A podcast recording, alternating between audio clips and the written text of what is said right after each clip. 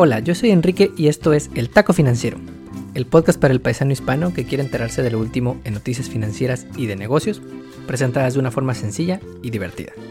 Es lunes 30 de noviembre y oficialmente estamos ya a un mes de que termine este 2020. No podemos esperar ya a que llegue el 2021 con un presidente decente en Estados Unidos y vacunas de COVID para todos. Y mientras eso pasa, te traemos el mejor capítulo de todos. Como primer taco, el presidente electo Joe Biden anunció que su secretaria del Tesoro, o el equivalente al secretario de Hacienda en México, será nada más y nada menos que Janet Yellen, la abuelita de todos los economistas. Te traemos el perfil de Granny Yellen y qué implica esto para la recuperación económica de Estados Unidos. Como segundo taco, Joe Biden también continuó con los anuncios la semana pasada y apenas ayer anunció su gabinete de comunicaciones de la Casa Blanca. Te traigo toda la información y cómo es histórico porque solamente estará integrado por mujeres. Antes de comenzar, si saliste de vacaciones en Thanksgiving y no te contagiaste de coronavirus, tienes mucha suerte. La semana pasada seguimos rompiendo récords en casos de coronavirus y la cosa pinta para que siga subiendo. Justo el día después de Thanksgiving se registró por primera vez más de 200.000 casos diarios en Estados Unidos y al mismo tiempo se registró el número más alto de viajeros en los aeropuertos de Estados Unidos desde que empezó la pandemia. Más de un millón de personas pasaron por los aeropuertos el día antes de Thanksgiving. Como no vamos a tener récords, como dice el doctor Fauci, ya parecemos disco rayado, pero no dejes de usar cubrebocas, no dejes de evitar lugares muy llenos y trata de hacer actividades al aire libre. Síguete cuidando y mientras disfruta de este episodio.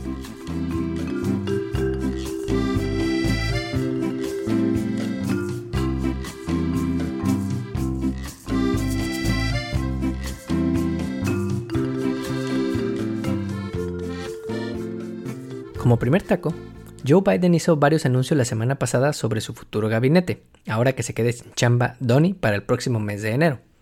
Dentro de su gabinete, el puesto de Secretary of the Treasury es uno de los más importantes. Básicamente, son los encargados de manejar las finanzas públicas, la deuda, supervisar a los bancos y, entre otras cosas, lo que más odiamos, que nos cobren impuestos a través del IRS. Bueno, pues la semana pasada se dio a conocer que Biden elegirá a nuestra amiga, nuestra sister y nuestra seguidora en el taco financiero, Janet Yellen, como su próxima Secretary of the Treasury. Y en este taco te traemos todo lo que debes saber sobre la abuelita preferida de los economistas. Janet, nacida en Brooklyn, es básicamente lo que se conoce como un Rolls Royce de la economía. Tiene credenciales académicas muy cabronas y logros históricos como servidora pública. Y además le dio chance a George Akerlof, un premio Nobel de Economía, de casarse con ella. Janet es economista por la Universidad de Brown, con un doctorado en la Universidad de Yale, y fue profesora de economía en la Universidad de Harvard, para luego irse a trabajar a los 30 años a la Reserva Federal de Estados Unidos, o sea, al Banco Central de este país. Yo apenas ando en los 30, así que aún hay esperanza. Luego dio clases e hizo investigación en varias universidades top, la London School of Economics, la Universidad de California Berkeley prácticamente cualquier universidad de prestigio, para finalmente dedicarse de lleno en 1994 a eso de la política monetaria dentro de la Reserva Federal. Fue tan buena su trayectoria que la invitó el presidente Bill Clinton a dirigir el Council of Economic Advisors, que es básicamente el grupo de los meros meros que asesoran al presidente en temas de política económica, y ella fue la jefa de ellos. Regresó después de servir con Bill Clinton unos años en la academia, pero cuando la vocación llama, el cuerpo responde, así que regresó a la Fed en el año de 2004 para dirigir la Reserva Federal de San Francisco. Finalmente, fue tan chingona su trayectoria que Barack Obama la nominó en el año de 2013 para ser la primera mujer presidenta de la Fed en toda la historia, es decir, la que dirige la política monetaria más importante del mundo. A Janet Yellen le tocó empezar la normalización de la política monetaria. Dirían tus amigos economistas que disfrutan de echarte choro pero básicamente significa que empezó a revertir varias de las medidas de emergencia que se tomaron para enfrentar la crisis del 2009, realizadas por su predecesor Ben Bernanke. Ahí estuvo haciéndolo muy bien hasta que en el 2018 llegó Donny y prefirió poner a Jerome Powell, el actual presidente de la Fed, que también es un fregón, pero esa es otra historia. Los que trabajaron con Janet Yellen en su paso por la Fed le llamaban Mary Poppins, porque era firme pero amable, increíblemente inteligente y siempre preparada. Y eso es muy bueno, porque cuando llegue a la oficina le va a tocar resolver una crisis económica muy cabrona, en la que millones de personas aún no logran recuperar su empleo y millones de negocios todavía podrían quebrar. De hecho, ella misma considera que se requieren más apoyos a los trabajadores. De acuerdo con sus palabras, en una comparecencia hace un par de meses en el Congreso, dijo, estoy muy preocupada del hecho de que muchos trabajadores, especialmente los de bajos ingresos, podrían perder su empleo de manera permanente.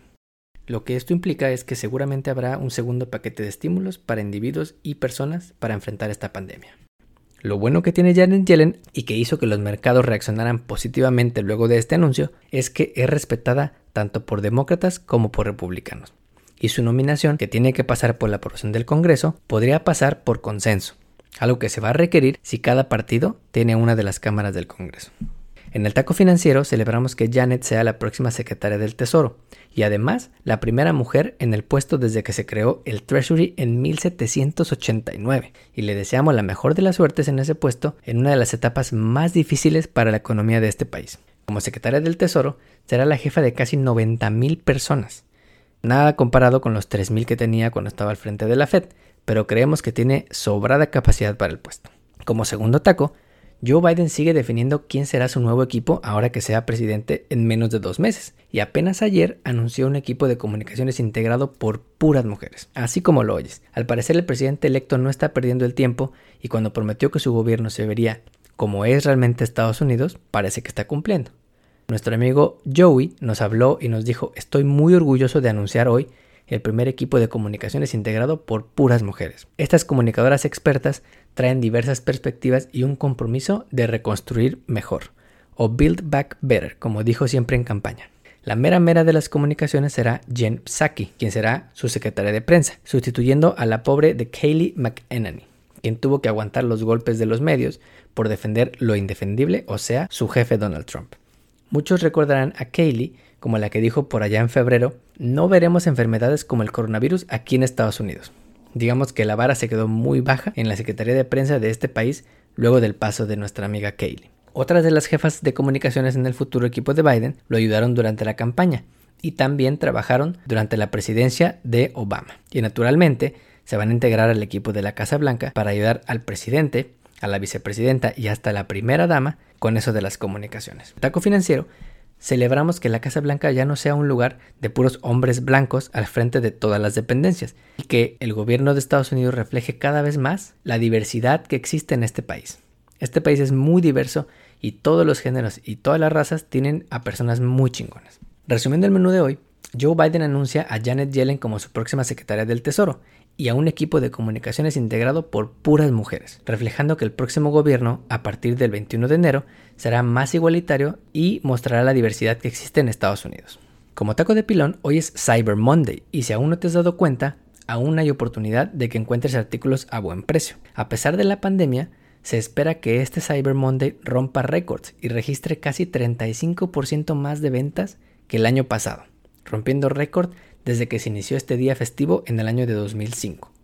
La verdad es que pensamos que este año, por la pandemia, Cyber Monday será solo una extensión de todo el puente, porque desde Thanksgiving hay descuentos, da igual si compraste algo en Black Friday o el día de hoy, Todas las empresas mantienen sus descuentos desde la semana pasada y hasta esta semana. Así que aprovecha, igual encuentras ese regalo de Navidad para los sobrinos. No olvides suscribirte a nuestro podcast por donde quiera que lo escuches y ponerle 5 estrellas. Recuerda que estamos en Facebook, Instagram y Twitter como arroba taco financiero.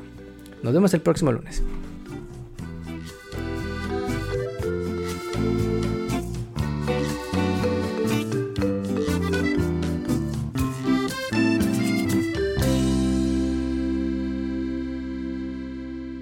El podcast que acabas de escuchar, El Taco Financiero, refleja la opinión exclusiva del presentador o sus entrevistados y no representa la opinión de patrocinadores o terceros. El podcast tiene el objetivo exclusivo de informar y no busca promocionar la compra de acciones o empresas en específico. Tampoco es un reporte de investigación y no representa consejo legal o financiero.